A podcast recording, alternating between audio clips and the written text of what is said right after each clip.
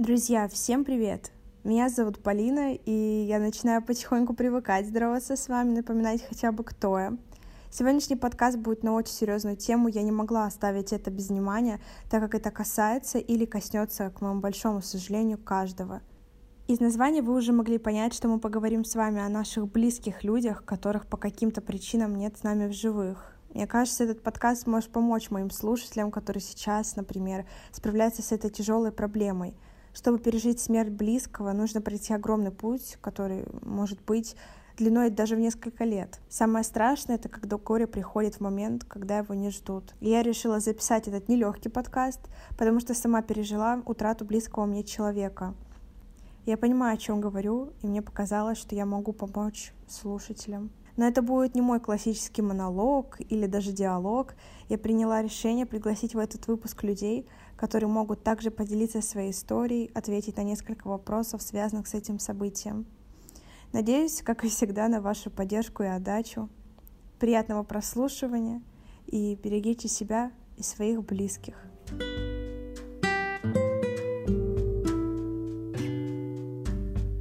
Привет, представься. Всем привет, меня зовут Олеся, мне 19 лет, я из Ростова-на-Дону. Я уже представилась, еще раз скажу всем привет. Э, меня зовут Полина, мне 18, и я из города Новороссийска, практически как и все гости, которые будут сегодня в нашем выпуске. Всем привет, меня зовут Катя, мне 18 лет, и я из Новороссийска. Кого не стало в твоей жизни? Сколько прошло с этого момента времени? В моей жизни не стало моей мамы, и с этого момента прошел год, год и месяц. Три года назад я потеряла отца. А, это произошло 4 января 2017 года. А, как вы понимаете, мой 17 год начался ужасно. В моей жизни не стало дедушки. С этого момента прошло уже три года.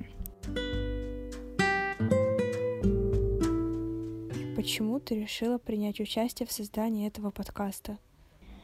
Я решила принять участие в создании этого подкаста, потому что считаю, что тема потери близкого человека, неважно, друг это родственник или молодой человек, это всегда очень болезненная тема. И когда ты слушаешь кого-то, чьи-то истории, у кого произошла такая же ситуация, как у тебя, тебе так или иначе становится намного легче, потому что ты понимаешь, что ты не один, и есть еще люди, которые с такими же проблемами столкнулись. Я приняла решение записать этот подкаст и не только записать, но и принять участие, потому что я считаю эту тему важной, э, важной для для тех, кто сейчас находится в этой нелегкой ситуации. Мне кажется, что мы можем помочь, мы можем поддержать, поделиться своим опытом.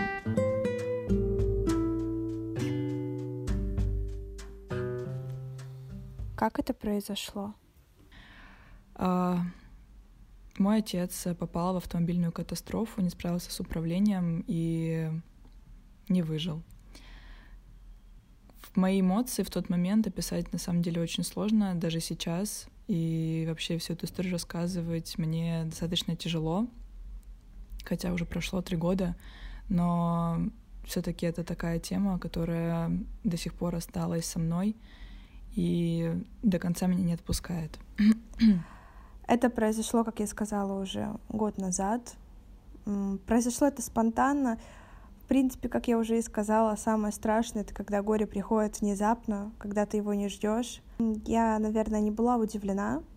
А, моя мама, которая, я уже сказала, не стала, она умерла из-за того, что у нее остановилось сердце, но оно остановилось не просто так. Этому способствовали какие-то факторы, и эти факторы — это как минимум алкоголь, и да, она очень долгое время принимала алкоголь на постоянной основе. Это длилось там несколько лет, поэтому, поэтому я и не была как бы поражена или как-то удивлена. Естественно, это, это огромное горе. К моему большому счастью, я ее не видела, я с ним встретилась за вечер до этого события и ушла ночевать к друзьям. И такое происходило, что я могла прийти домой, и мне, например, не отвечали, не открывали дверь. Такое происходило, поэтому я сильно не зацикливалась, я не переживала, я подумала, что все окей, как и всегда, в принципе. Да, то есть я еще раз повторюсь, что это не была какая-то ситуация, которая никогда не происходила, она могла спокойно не открывать дверь, и именно поэтому я ушла обратно к друзьям. У меня есть отец, я с ним не живу, и я не хотела, чтобы он переживал, именно поэтому я не стала ему звонить в первую очередь. Я просто продолжала спокойно жить, ходить в школу. И это в понедельник уже было, когда мне не открыли дверь. Во вторник я уже напряглась, потому что я писала, звонила, мне никто не отвечал, и тут я распереживалась. Естественно, у меня были ключи, да, я пыталась попасть в дом, но, как во многих дверях бывает, что есть замочек, который находится внутри, и человек, который внутри, он может закрыться, и изнутри ты не откроешь. Так и произошло. И еще дома была моя собака, Ада. Она лаяла, я ее слышала, слышала, как звонит телефон, но я ничего не могла поделать. И во вторник после школы я ушла, по-моему, с последнего урока, я поняла, что что-то что-то не так, и я взяла себя в руки, позвонила папе. Он сразу же приехал. Ну, что я думаю, так это то, что папа сразу понял. Мне кажется, мне кажется, он сразу прочувствовал это, и он приехал, не стал бить панику, естественно. Он попытался подняться, никто не открыл. Уже соседи начали слышать, что мы стучимся. Мы пошли в полицию, у нас рядом полицейский участок. Мы написали заявление о том, что нужно выбивать дверь, потому что мы никоим образом ее не могли открыть. Я была со своим парнем, кстати, сразу скажу, с Владом, с которым мы записывали вот недавно подкаст. Я пошла к Владу. Естественно, у меня в голове прокручивались самые плохие мысли. Я думаю, что и Влад это все понимал. Но мы все надеялись на лучшее. У меня еще младший брат, который живет с папой. Ему сейчас Ой, ему уже 14, да, и он был дома, он тоже знал, что сейчас что-то неладное происходит, звонил мне, но я не могла ему ничего ответить, потому что я сама ничего не знала. Тяжело возвращаться сейчас в тот день, потому что э, спустя год уже какие-то события плохо помнишь, какие-то уже не акцентируешь свое внимание. Я стараюсь максимально э, эту цепочку сложить, да. И мы очень долго с Ладом были дома, я, папа не отвечал мне, э, и я решила сходить домой, но не заходить в дом, а посмотреть, как обстановка. И вот здесь уже уже сложно немного говорить, знаете, как ком горлу подходит. Э, мы с Владом подошли. У меня такой большой двор, и напротив прямо моего двора, э, дома в конце двора есть магазинчик, такой ларек, мы там стояли, и я видела, стояла скорая помощь, и я думала, что э, все нормально. Я, конечно, понимала, что, возможно, что-то могло произойти, ну, в тот момент, когда я стояла, но я подумала, что раз скорая помощь, возможно, просто ей плохо стало, сейчас отвезут. Ну, вот какие-то подобные у меня мысли были. И соседка в тамбуре, в которой мы вместе живем, то есть есть моя дверь, моя квартира, и есть рядышком еще одна квартира, это моя соседка, она была в курсе, что сейчас вот это все происходит. И она подошла к нам. Я, к сожалению, не помню полностью этот диалог, но она мне она мне начала давать таблетки, по-моему, афобазол. Я говорю, зачем? Она говорит, ну, я вот когда тоже потеряла сына, я пила афобазол, мне помогло. И ну, я на этом моменте говорю, как тоже? что это значит? И она сказала, что... Она спросила Влада, мол, не в курсе ли я? И, ну, Влад сказал нет. Естественно, у меня началась истерика. Это по-другому не назовешь. Ну, и тогда я уже позвонила папе, дозвонилась, я сказала, что я в курсе. Как это произошло? Я поехала в июле 2017 года в лагерь в Крым отдыхать. А, дедушка мне звонил очень часто, что меня настораживало, потому что обычно мы с ним не созванивались. Я приезжаю из лагеря, меня встречает мама и говорит, что она мне должна кое-что рассказать. Мы едем в такси до дома, э, приезжаем домой. Я понимаю еще по дороге, что что-то не так. Спрашиваю у мамы, все нормально. Она не отвечает. На ее глазах накатываются слезы. И пока мы ехали в такси, мы проезжаем как раз-таки дом бабушки с дедушкой, я спрашиваю, все нормально? Кто-то заболел? Или в чем проблема? Она не отвечает. Мы приехали домой, сели, она мне начинает рассказывать. Помню ее фразу, как будто бы это было вчера. Она мне говорит, прости, что не сказала тебе раньше. Так хотел дедушка. Я не поняла. Я говорю, сразу спрашиваю, что в смысле он заболел, он в больнице, что случилось. Она мне просто говорит одну фразу. Он умер. И в моей голове полное непонимание происходящего. Как это в смысле? Я уезжала, все было нормально. Я была в лагере, он мне звонил. И в итоге он умер. Я ничего не понимала в тот момент, потому что потому что это необъяснимо. Я, я не понимаю, задаю ей вопросы. Ей сложно мне что-либо объяснить. Она мне говорит, он повесился. И из-за того, что я этого не видела, не знала, не слышала и не понимала, я не могла этого осознать. Я говорю, в смысле? Как это? В смысле повесился? Она долго не могла мне объяснить. Можно сказать, оставила меня наедине с этими мыслями. Вот. Просто сказала, что вчера были похороны. И в тот день вот вчера. Ну, на тот день это было вчера. Она мне не звонила, мы с ней не разговаривали. Я думала, что что-то не так, но старалась убирать из головы эти мысли. И, в общем, э, для меня это было очень странно, потому что, опять же, я этого не видела, не слышала, не знала. И то есть я приезжаю, и мне уже сразу говорят о том, что это произошло. Вышло так, что в последнее время дедушка чувствовал себя очень плохо эмоционально. То есть физически с ним было все хорошо, но он чувствовал себя овощем. Он так написал в своей предсмертной записке.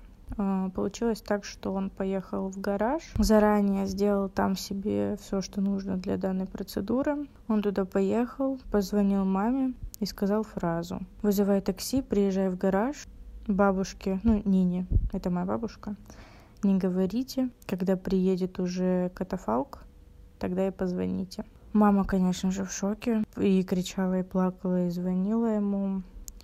Вызывала такси. Одно такси по дороге сломалось. Она просто не успевала ничего сделать. И она приехала, и как бы это ужасно не звучало, снимала его с петли. Сказали об этом бабушке, приехала бабушка, я все еще, понятное дело, не знала. И в предсмертной записке он попросил прощения и написал, чтобы мне не говорили, пока я не приеду из лагеря, и чтобы я потом уже все узнала. То есть это было все продумано и подготовлено специально так, чтобы не испортить мне ничего. И специально это было сделано тогда, чтобы меня не было в городе, чтобы я ничего этого не видела, не знала.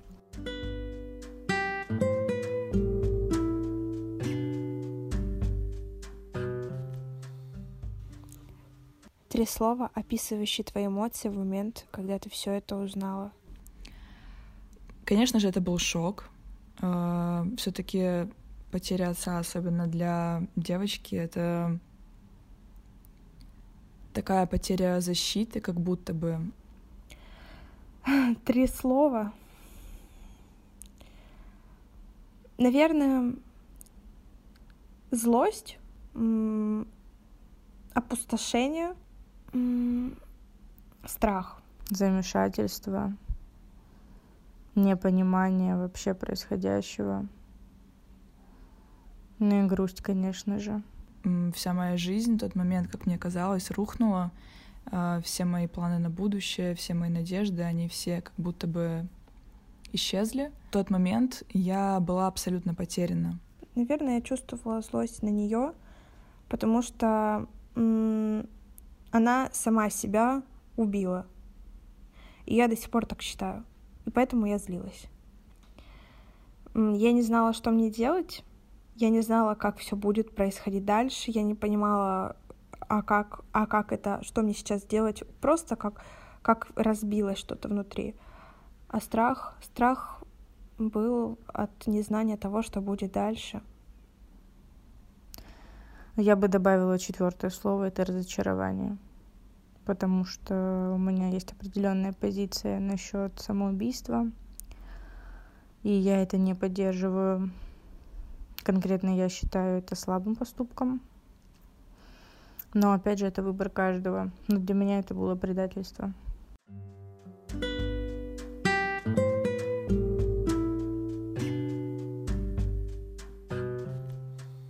Как ты считаешь, эта смерть повлияла на тебя? Конечно, смерть близкого человека повлияла на меня колоссально, особенно такого близкого и тем более родителя. А полностью мое отношение поменялось к жизни. Я начала ценить многие вещи, которые я имею, многих людей, которые есть в моей жизни. Я поняла, что очень важно говорить вашим близким, как вы сильно вы их любите, а, и насколько сильно вы их цените, потому что в один момент вы можете просто резко не успеть это сказать. К слову, я никогда не теряла никого. На тот момент мне было 15 лет, и у меня не было опыта потери близких. А, никогда не была на тот момент на кладбище, на похоронах. То есть для меня это было все впервой. И, конечно же, переживала я это очень долго, мучительно. Не знаю, можно ли так сказать, что началась тогда в тот момент у меня депрессия, которая затянулась на долгое достаточно время. Я не хотела ни с кем общаться, никакую поддержку, жалость со стороны я тоже не воспринимала, так сказать, всерьез. Конечно, повлияло. Это безусловно, и я думаю, что на всех влияет смерть близкого человека. И она изменила мое отношение, я бы сказала, к смерти, да, потому что когда это происходит настолько близко, ты понимаешь, что это может произойти, к сожалению, с каждым. И ну, не могу не отметить то, что я стала переживать больше за свою жизнь, начала больше задумываться об этом. Для меня это очень тяжелая тема, тема потери близких, и я переживаю за каждого человека, который рядом со мной, и более того скажу, теперь, когда кто-то не отвечает мне, когда я долго не получаю сообщения от кого-то, у меня сразу начинается страх. И это очень страшно, страшно, потому что э, эти мысли у меня в голове постоянно. И от этого мне, естественно, тяжело. А, но не только на это повлияло, я стала более нервозна, я бы сказала. Это правда и у меня стало более переменчивое настроение. Это тоже правда. Я считаю, что эта смерть повлияла на меня, потому что я стала себя по-другому вести. Я стала по-другому относиться к людям. Я стала намного сильнее, потому что до этого в моей жизни не случалось таких ситуаций. И Теперь я знаю, как это пережить. И пережила я, если честно, это достаточно легко. Тебя поддерживали со стороны? Конечно, поддерживали. За что я хочу сказать спасибо каждому члену моей семьи, Владу, который тоже является членом моей семьи. Но папа мой, он хотел как лучше. Я я в этом на сто процентов уверена. Но в чем загвоздка? Он неправильную тактику принимал, предпринимал. И мне было тяжело в силу того, что он не хотел, чтобы мы плакали, он не хотел, чтобы мы принимали эту, это событие как что-то самое страшное в нашей жизни. То есть он хотел, чтобы мы прошли это максимально спокойно с моим братом. Но у меня не получалось не плакать. И мне не получалось не грустить, не думать об этом.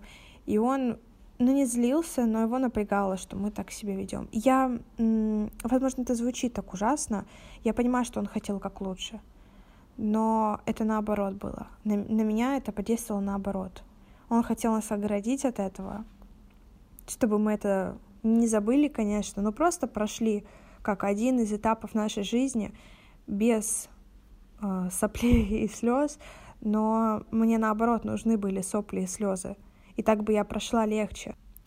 Мне не хватало того, чтобы мы просто проплакались. То есть в этом была проблема какая-то поддержка со стороны была, поддержка в школе, которой я вообще не нуждалась. Мне не нравилось, что мои одноклассники в первый день, когда я пришла в школу, все делали вид, что все нормально, но все знали, что все ненормально. И это было наиграно, это было ужасно. Но меня поддерживали, за что спасибо. О, как минимум, нам деньги собрали. Хотя мы этого вообще не просили, просто прислали на карту деньги. Это было приятно. Да, поддерживали определенно.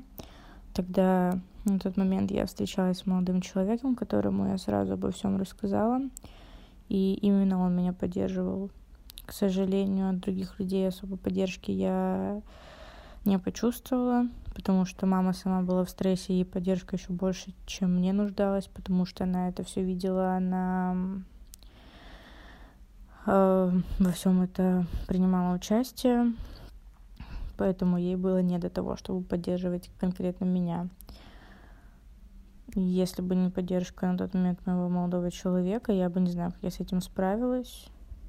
Но благодаря ему я прошла через это. Поделись с нашими слушателями тем, как же ты перенесла эту боль. Возможно, это просто моя особенность, но мне не хотелось ничего не видеть, не слышать. Я была полностью в себе, все эмоции держала в себе, даже не могла нормально выплакаться, не могла никому особо выговориться на этот счет. А, закрылась максимально. Старалась с этим всем справляться самостоятельно. 15 лет, подростковый возраст, переходный возраст, алкоголь, все это присутствовало в моей жизни на тот момент. Вообще не ела, я не вставала с постели, я была полностью в себе и даже никому не рассказывала из своих близких друзей об этой ситуации. Об этом знала лишь только моя близкая на тот момент подруга, и то она узнала это не от меня, а у нас маленький город, и наши родители общались, поэтому для нее об этом узнать было не проблемой. А, но все-таки моя подруга, она старалась меня как могла поддерживать, а, но я все равно закрывалась от этого. А, не обсуждать эту тему даже с родственниками, потому что мне было все-таки тяжело. И до сих пор э, мне тяжело об этом говорить, и я достаточно сильно нервничаю. Я ничего не делала на самом деле. Я просто продолжала жить, просто продолжала м- разбираться в ситуации, как мне сейчас, э, куда, как подстроиться, как прогнуться. Э, я пыталась быть максимально гибкой, чтобы мне было комфортно, было э, моей семье комфортно. Я вернулась домой жить. Я какое-то время пожила с папой, потом вернулась домой жить. Но я жила с бабушкой и до сих пор живу. Ну, сейчас немного меняется ситуация, но не об этом. Я меня поддерживал мой парень, я ходила также в школу. Я не хотела из этого делать какой-то серьезный траур, эм, сидеть дома, замкнуться в четырех стенах. Я продолжала дружить с друзьями, я продолжала гулять вместе, я продолжала э, ну, работать, да, меня звали там фоткаться на макияже, я это все делала, и я не скрывала то, что это произошло. Я разговаривала с людьми, и я не говорила это, типа, всем привет, у меня, умер близкий человек. Нет, а, например, если по контексту мне нужно было это сказать, я говорила, я э, не говорила это там с слезами на глазах, я это говорила как факт, что да, у меня вот мама умерла, и продолжала. Да, меня поддерживали, но что я могу сказать, это то, что нужно разговаривать. Не нужно из этого делать э, траур, я бы сказала, я не знаю. Просто я продолжала общаться с людьми, и мне помогли люди, мне помогла моя семья. И я считаю, что это самое главное. Людям помогут люди. И не время поможет, а люди людям помогут. Как же я перенесла это? Что я делала для того, чтобы пройти и пережить это? На самом деле, опять же повторюсь, из-за того, что я этого не видела, не присутствовала на похоронах и так далее, я этого не знала. Поэтому для меня это прошло все очень легко. Не зря же это было сделано именно в тот момент, когда меня не было в городе. Поэтому для меня этот мом- момент есть, да, умер мой дедушка. Но в памяти у меня особо этого нет. У меня нет картинки, связанной с этим происшествием. У меня есть просто факт. Он умер, он повесился. Все. Больше ничего я об этом не знаю. Не наблюдала, не видела, не присутствовала. Поэтому для меня есть просто факт. А самой этой картины не было. Поэтому мне было достаточно легко. Просто со временем, уже через неделю даже мне было проще. Потом месяц, полгода, год, и сейчас я об этом особо не вспоминаю. Я, да, я могу вспомнить, подумать об этом. Но для меня нет в этом какой-то большой трагедии и, конечно, для меня это хорошо. Я просто знала, что вот так случилось. Я приняла это как данность. Это факт. Так случилось. Просто я сама будущий врач, и я сердцем медика и с мышлением тоже медицинским прекрасно понимаю, что смерть это неизбежно и я очень легко отношусь к смерти, потому что, да, человек умер, тем более, если он умер по собственному желанию. Э, мои слезы ничему не помогут, мои переживания ничему и никому не помогут. Я ничего не могу изменить. И Зачем мне переживать? Да, это грустно, бесспорно, это очень грустно, это обидно и неприятно потерять близкого человека, но э, я с этим не могу ничего сделать. Мои переживания, опять же, грусть, они ничему не помогут. И если вдруг вы пережили потерю близкого человека, знайте, что все хорошо – жизнь продолжается, это естественно. Я понимаю, что тут в этот момент эмоции, гнев, ярость, обида, злость, все, ты думаешь, что все против тебя, это несправедливо, это ужасно. Но, к сожалению, уже ничего не вернуть. И нужно просто помогать теперь самой себе или самому себе справиться с этим.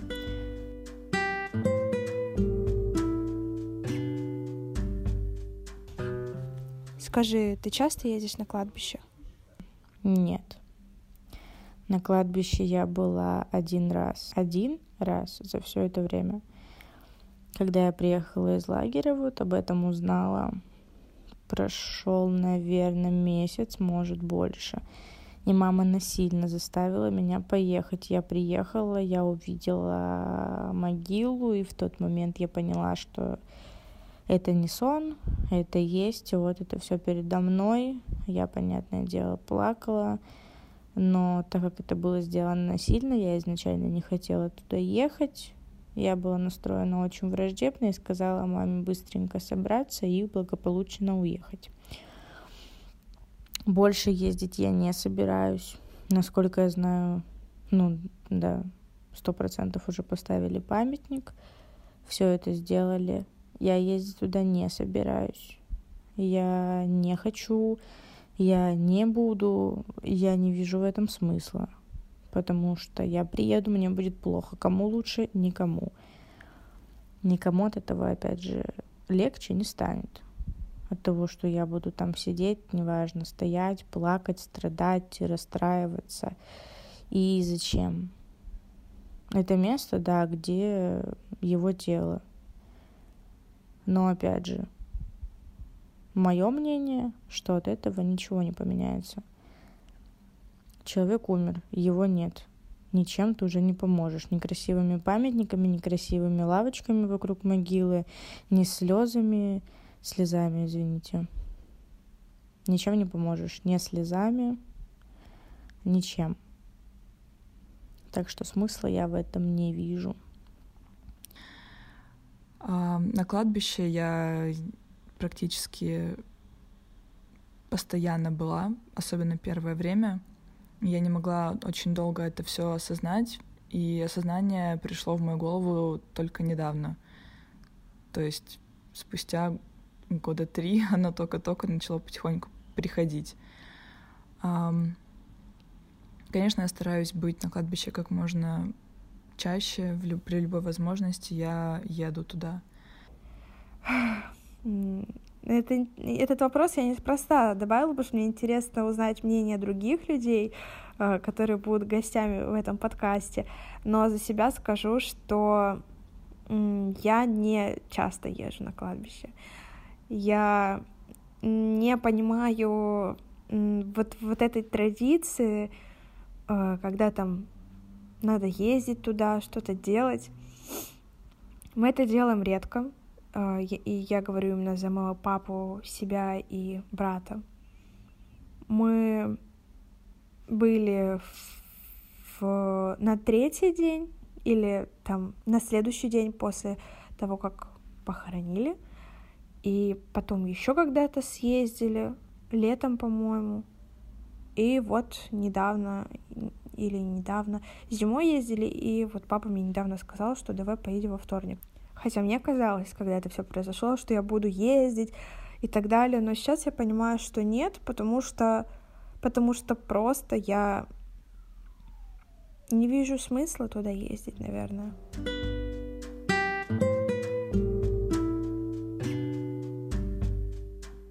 Что бы ты сказала себе, если бы могла вернуться в этот момент в прошлом? Что бы я сказала себе? Во-первых, что все в моей жизни будет хорошо. Да, сейчас все в порядке, сейчас у меня стабильно протекает моя жизнь. Э, да, что-то поменялось, но все хорошо. И я бы сказала себе, что мне не будет плохо, меня поддержат, и нужно это ценить. Я не знаю, я не помню свои мысли в тот момент, но мне казалось, что все пойдет наперекосяк, я не смогу это забыть, но прошел год, я прекрасно себя чувствую, у меня прекрасная жизнь, и все хорошо. Что бы я сказала себе, если бы могла вернуться в тот момент в прошлом? Хм. Это очень интересный вопрос, потому что я не знаю, как на него ответить. Я бы, наверное, ничего не сказала, потому что мне нечего сказать. Я пережила это так, как я это пережила. Для меня это было достаточно легко, если сравнивать с ситуациями, которые происходили у моих знакомых, у моих подруг, у мамы, например, моей, потому что, опять же, она все это видела. Я нет. Я все пережила достаточно легко и спокойно. Я не простила до сих пор. Скорее всего, в глубине души еще держу обиду и злость И я разочарована в этом человеке. Потому что, опять же, для меня этот поступок не очень красивый. Если еще интересно про предсмертную записку. Я ее прочитала спустя, по-моему, неделю, как узнала обо всем. Дедушка там написал, что он перестал видеть смысл в жизни, что он чувствует себя овощем, ему не приносят удовольствия никакие дела ни по дому, ни где-то за пределами дома, что ему ничего не интересно, и он просто не хочет жить, и он считал, что его прокляли. Но на самом деле это возможно, потому что были на это причины. Это была его позиция, его мнение. Поэтому он совершил такой поступок. Но в любом случае это был его выбор. Я судить его за это не могу, но и поддержать тоже в этом уже и не могу. Да, уже и нет смысла. Если бы я могла вернуться в тот момент, наверное, я бы сказала себе о том, что не стоит закрываться и не стоит справляться с этим в одиночку. И все-таки есть люди, которые искренне могут тебе помочь поддержать тебя. Это важно. Это действительно важно не закрываться, не уходить в себя, потому что это бесконечная утопия, депрессия ни к чему хорошему не приведет. Надеюсь, мой рассказ и мой опыт как-то поможет вам справиться в этой ситуации. Пожалуйста, не отчаивайтесь, не закрывайтесь в себе, не, не стоит убивать свою жизнь потому что и гробить ее вам нужно продолжать двигаться дальше. Все-таки это, конечно, это тяжело, но я желаю всем правильно это все пережить и чтобы вас окружали нужные люди, которые смогут вам помочь в этот момент. Просто нужно верить в лучшее, идти к лучшему, и все у вас будет отлично. Я Думаю, я все сказала, что могла сказать. Возможно, стали еще какие-то мысли, которые я бы хотела донести до вас. Но главное — это то, что берегите себя, берегите своих родных и близких, и помните, что они у вас одни, и что все будет хорошо. Что бы ни происходило, все будет хорошо. И еще один небольшой совет, если вам нужно плакать, плачьте. Если вам нужно изолироваться на какое-то время, побудьте одному, будьте один, но не переусердствуйте. Если вам хотят люди извне помочь, то берите эту помощь, потому что вам она поможет. Это такое завершение моего подкаста. Он был действительно тяжелым, как минимум для меня. Мне было сложно его записывать. Я надеюсь, что вам понравился этот подкаст, и что для меня самое главное, это то, что он был полезный для вас. Так что, друзья, оставляйте свои комментарии. Если у вас есть вопросы, пишите. И как раз в конце скажу, что э, я бы могла сделать вторую часть, потому что э, это всего лишь три истории из тысячи которую мы могли записать. Если вам действительно это было очень интересно и вы хотите продолжение, напишите мне. Я обязательно это сделаю. Всем спасибо. Я вас всех целую. И прощайте. До следующего выпуска.